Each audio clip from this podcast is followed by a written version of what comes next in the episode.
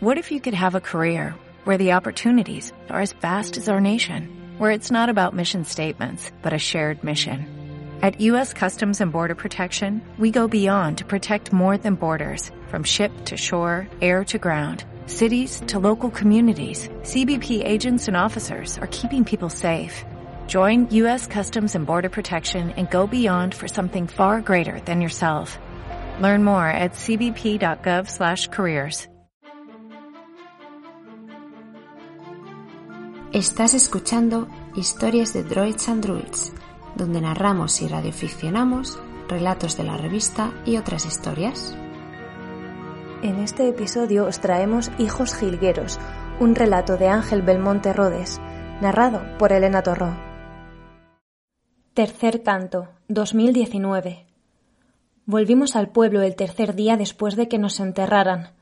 La gente estaba lista para recibirnos las jaulas reparadas o recién donadas a los familiares y las puertas tan abiertas como sus brazos. Anunciamos nuestra presencia con un canto corto, volando a ras de las últimas nubes, que eran ya ruinas de lo que habían sido unos días atrás. Estas habían viajado por medio globo y habían vuelto de los lugares más altos cargadas y oscuras, y habían descargado sus llantos como en el principio de todos los otoños. Solo que el llanto no cesó tras recibir la estación, y el río, siempre inocente, rompió también a llorar, y el agua llenó los caminos y las huertas y las casas. Volamos en bloque durante el amanecer y cada uno buscó la jaula a la que lo invocaban. No éramos tantos como en veces anteriores. Una de las personas que esperaba despierta era Remedios, que había perdido a su hermana Laura en el temporal. La mujer no había llorado ni una vez aún. Mucho ha llorado ya el cielo, decía, la llevaron a un refugio treinta minutos después de que rompiera el río, y ella, con su cadera mala, no paró de moverse por la estancia, de asomarse a las ventanas y de evitar a los vecinos reunidos con ella, porque no tenía nada bueno que decirles, y para la desesperanza, mejor callar. Cuando llegó al pueblo la primera riada grande, tuvo suerte, el mismo día que el cielo se despejó y aparecieron los cuerpos, la mujer de su hija dio a luz a una criatura preciosa que llevaría su nombre si un día ésta quería quedárselo. De lo que Dios la había salvado aquel día, no la había librado en otras ocasiones. Sentada en el comedor del colegio convertido en refugio, acarició el lomo de su álbum de fotos, que era lo poco que había podido llevarse consigo, y se preguntó qué habría hecho su marido de estar allí. Había conocido a Juan cuando él ayudaba a su padre, frutero, en el mercadillo del pueblo, y a ella la habían mandado a comprar y todavía tenía tierra bajo las uñas. Le daba vergüenza porque a veces la gente es mala y solo se fija en lo que puede criticar. Pero Juan se fijó en sus brazos fuertes y en sus ojos, que habían absorbido tantas horas de sol, y más tarde aprendió a reconocer su voz en el campo cuando la acompañaba. Juan no se habría quedado quieto como ella ahora, perdida en la incertidumbre. Él habría ido a tranquilizar a Fátima y a Ahmed, que era la primera vez que vivían aquello, o a jugar con el niño de Héctor, el hijo del ferretero, o a hablar con Bernarda, que también era viuda y vivía sola, y estaba negando con la cabeza mientras las autoridades le repetían que no se podía salir. Pero Juan no estaba, y su hermana tampoco, y Remedios no se lamentaba ni hablaba con nadie como a su casa, que ahora estaría bajo agua y barro, la mantenían los cimientos. Y como su casa, Remedios no podía ayudar a achicar agua si no se achicaba de su hogar primero. Ella debía mantenerse a flote también. Sus vecinos lo comprendieron y el hijo del ferretero le arregló la jaula que había heredado de su padre cuando localizaron a Laura una vez todo se secó. La misa transcurrió con normalidad. La iglesia era el punto más alto de la zona y no se había inundado. La gente pudo llorar tranquila, sabiendo que la humedad solo saldría de sus ojos y no de la madera de los bancos, ni de las goteras ni de los huecos entre las baldosas. Aunque todos sabían la razón, algunos no pudieron evitar reconocerlo como un milagro. Y aunque todos sabían que los muertos volveríamos con más vida y que los ayudaríamos a sanar y que llenaríamos sus casas de nuevo, eso no nos hacía menos muertos. Desde los agujeros y los huecos en el techo y en el órgano vimos a familias enfrentadas ahora consolarse, y los vimos pasar un duelo que no era duelo, pero que se sentía igual, porque la tristeza no se iba como se había ido el agua de la madera de los bancos, de las goteras, de los huecos entre las baldosas. Cuando Remedios pudo volver a entrar a su casa y llegó el amanecer del tercer día, vio como un jilguero se colaba por la ventana de su cuarto. Lo supo enseguida. Tenía el brillo en los ojos de su hermana mayor. No había dormido nada esa noche y dudaba de volver a hacerlo alguna vez, como cada vez que perdía a una parte de ella. Y había pasado las horas mirando hacia la calle, rezando a la cruz del cabecero de la cama y pidiéndole explicaciones. Se sentía como uno de los muebles de su salón, hinchada, inservible, con puertas que no se volverían a cerrar bien nunca, a punto de explotar de tanta lágrima, de tanta herida. Lo peor era saber que esas tragedias se repetirían con más frecuencia, porque unos cuantos intoxicaban el mundo mientras sus hijos se mataban trabajando. El ave entró a la jaula que Remedios había dejado en una mesita junto a la ventana, y eso le hizo recordar al último jilguero que había vivido y vuelto a morir en ella, y las piernas le temblaron tanto que ni siquiera pudo pensar en levantarse. El plumaje del pajarillo parecía brillar con luz propia. Las extensas franjas amarillas en medio de las alas se reflejaban en tonos dorados por las primeras luces del alba. La cabecita granate resplandecía. El buche, blanco como una nube, vibraba con el alma que contenía dentro. Oh, Laura, Laura, dijo la mujer, cuyo pecho temblaba de dolor y alivio. Has sabido volver a casa. Eres mi hermana pequeña. Siempre sabré acudir a cuidarte, dijo el jilguero, y empezó a cantar. Segundo canto, 1987. El canto cose las heridas y el tiempo las venda. Sanar depende de muchas más cosas. Hace más de treinta años acudimos a las mismas llamadas y éramos muchos más surcando los bajos cielos. Conocemos bien estas casas, estos campos.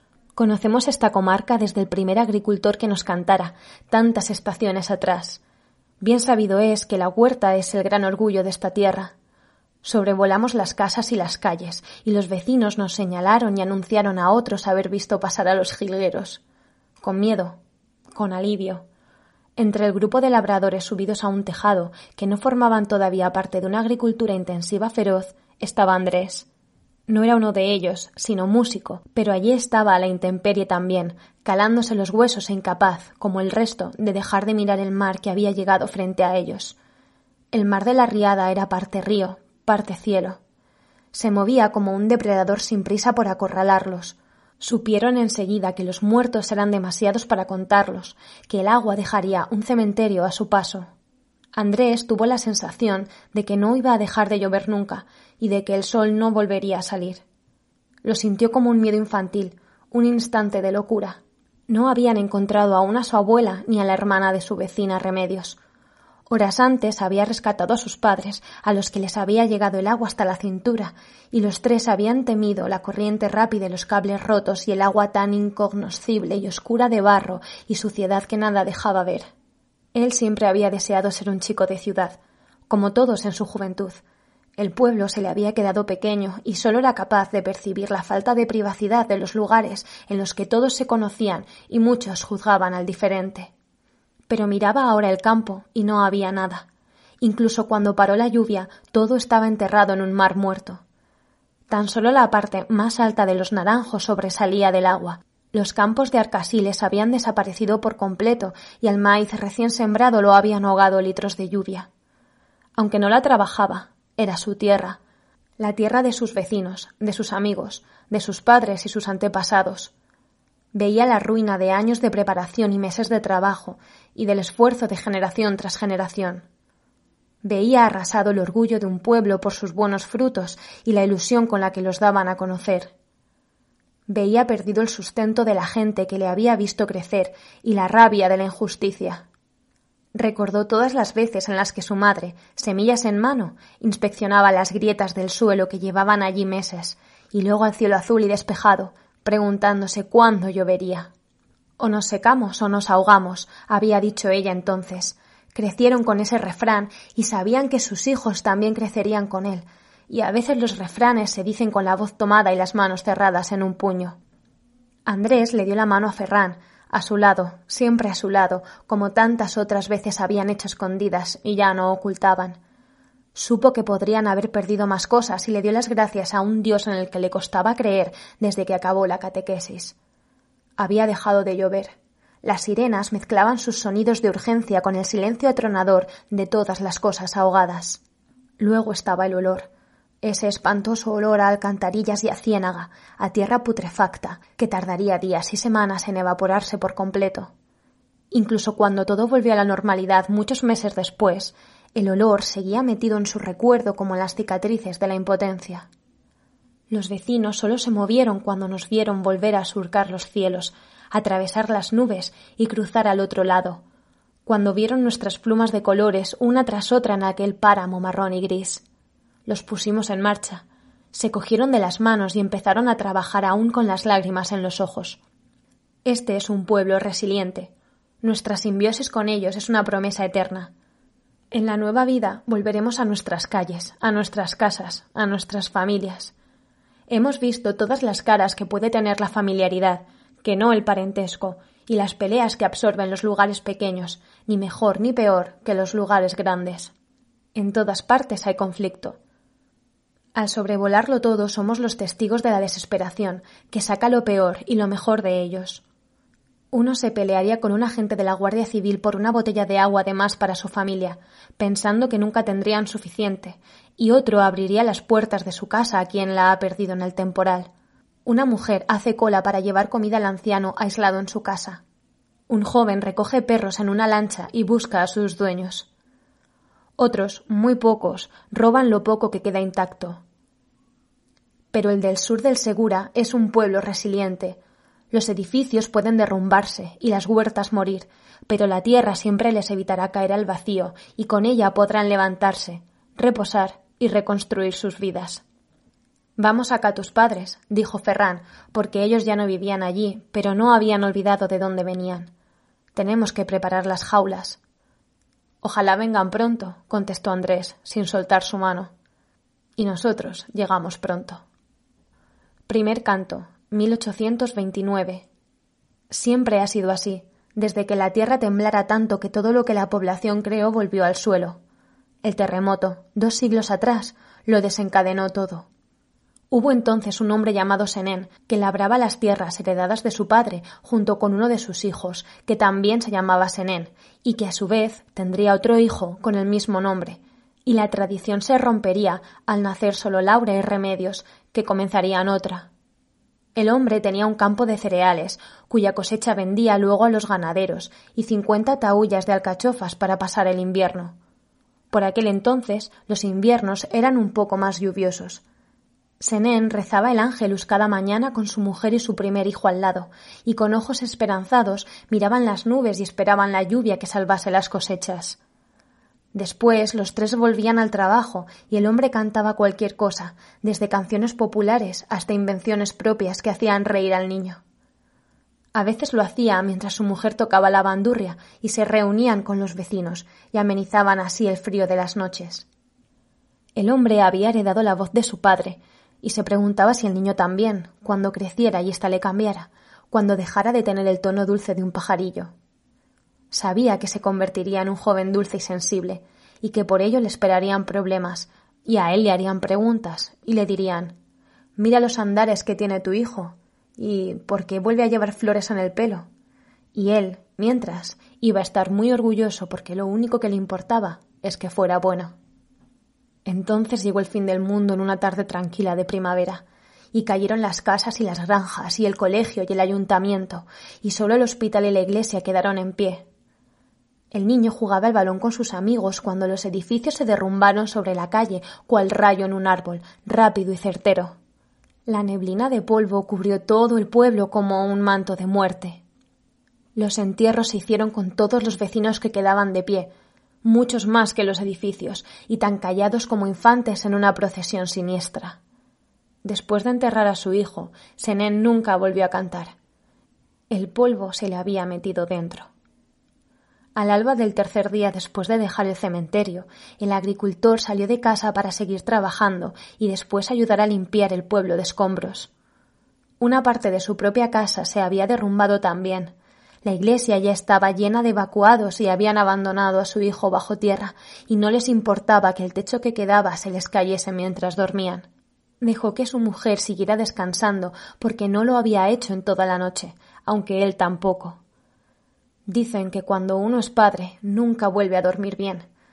Pero ¿qué pasa cuando uno deja de ser padre?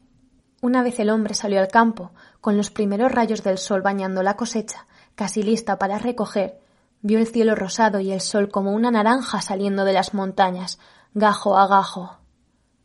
Oyó el sonido de los pájaros más madrugadores y sintió unos segundos de paz. Luego recordó el estremecimiento de la tierra, el cuerpecito de su hijo bajo una tela mugrienta, y supo que no volvería a dormir nunca. Se quedó de pie mientras observaba los cardos que habían florecido ya y vio cómo uno de nosotros batía las alas al bajar del cielo y se posaba sobre la parte más verde de la planta frente a él.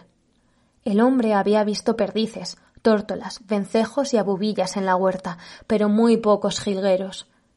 El sol hizo brillar los ojillos negros y la cabeza granate, y oscureció sus colores de polluelo. El pájaro picoteó la flor violeta y empezó a cantar, y el hombre cayó de rodillas al suelo, porque era él, porque era su niño, y había vuelto, y él lo sabía. De padres cantores, hijos jilgueros. La gente del pueblo dice que aquella fue la primera vez que un alma volvía, y pronto todos volvimos con nuestros padres, nuestros hijos, nuestros abuelos, nuestros amigos. Pronto supieron que apareceríamos tras cada catástrofe, que con el paso de los años todos acabarían siendo herederos de sangre o de tierra de aquel hombre que cantaba al cielo. El hijo jilguero cantó también al cielo, con su melodía de silbidos cortos y dulces como la miel, los colores de su plumaje, su energía al moverse con pequeños saltos de un lugar a otro, los dos agricultores sanaron las heridas de su alma. Así empezó la resiliencia de un linaje que no se comparte por ser familia, sino por vivir en el mismo lugar y estar unidos por las mismas cosas. Así sanaron y reconstruyeron. El labrador que cantaba y su mujer que tocaba, y Andrés y Ferrán, y Remedios, y también los que no habían perdido a nadie, pero sí su hogar. Nosotros llevamos un esqueje a cada puerta, a cada jardín, del que nacería un limonar que daría más flores que frutos y que limpiaría las calles del hedor del barro y del agua estancada gracias al olor de la primavera. Ver a la pequeña ave les recordaba lo frágil que era todo, y sabían que no duraríamos muchos años, pero que sanarían gracias al alma que llevábamos en nuestros buches blancos y diminutos y entonces volvería a formar parte de todo, a vivir de nuevo y a recoger los frutos de lo que cultivaban también en su interior. Entonces podrían devolverles a sus vecinas la amabilidad y los detalles que le habían levantado el ánimo, y ellas a otros a su vez, y el ciclo se repetiría a medida que las calles y los campos se secaban y se sembraba de nuevo, y los insectos volvían para polinizar, y los pájaros construían de nuevo sus nidos, y todo renacía incluso el bosque que cada uno tiene dentro. Los jilgueros siempre estamos ahí después de que amaine la tormenta, cuando el alma sigue lamentándose por la pérdida y la impotencia, ayudándoos a sanar. Siempre hemos estado y siempre estaremos ahí. Quizás, si escucháis atentamente, podréis oírnos también.